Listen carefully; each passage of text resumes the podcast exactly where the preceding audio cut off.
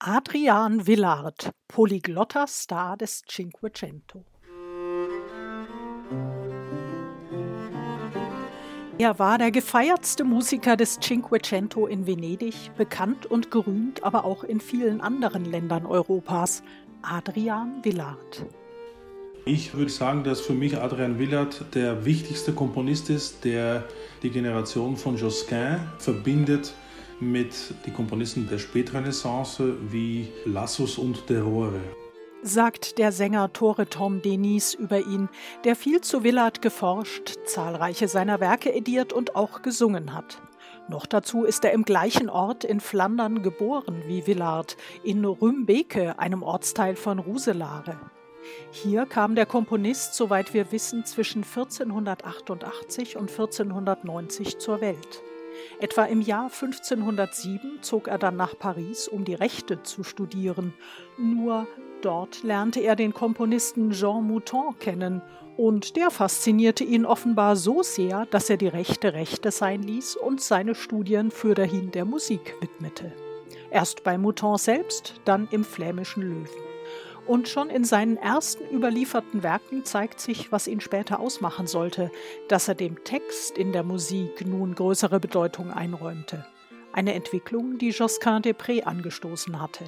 Und das ist sozusagen ein Humanisierungsprozess, wie in der Musik stattfindet, wo man plötzlich sagt, aha, okay, es geht hier um jetzt, was gesagt wird, was später dann ausmündet in wirklich das perfekte Zusammenhang von Wort und Text mit Chromatismus hat er eigentlich vorbereitet. Nach Abschluss seiner Studien machte Villard denn auch bald Karriere, vor allem in Italien. Von 1515 bis 1527 diente er drei Herzögen von Ferrara, reiste mit ihnen unter anderem nach Rom, Mailand und Ungarn. Im Jahre 1527 dann wurde Villard zum Kapellmeister des Markusdoms in Venedig berufen. Damals so ziemlich die renommierteste Position in der Musikwelt überhaupt. Und sein Werk machte ihn natürlich noch berühmter. So kamen im Laufe der 35 Jahre, die er diese Stellung innehatte, zahlreiche Komponisten aus ganz Europa nach Venedig, um bei ihm zu lernen.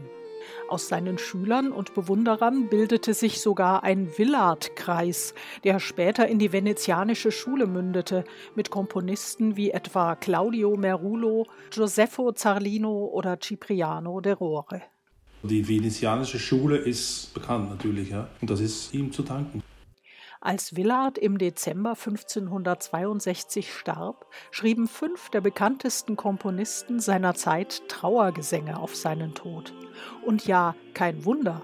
Sein Werk ist schon einmal ungewöhnlich reichhaltig. Er prägte die neue Gattung des Ricercar mit. Es sind zehn Messen von ihm überliefert, mehr als 150 Motetten, dazu Hymnen, Madrigale, Villanesque, Chansons. Und mit seinen konzertanten achtstimmigen Psalmen kann Villard außerdem als Wegbereiter der venezianischen Mehrchörigkeit gelten. So wurden seine Werke damals auch in ganz Europa gedruckt und aufgeführt. Heute dagegen hört man diese eher selten. Das mag unter anderem an ihrer Komplexität und Länge liegen.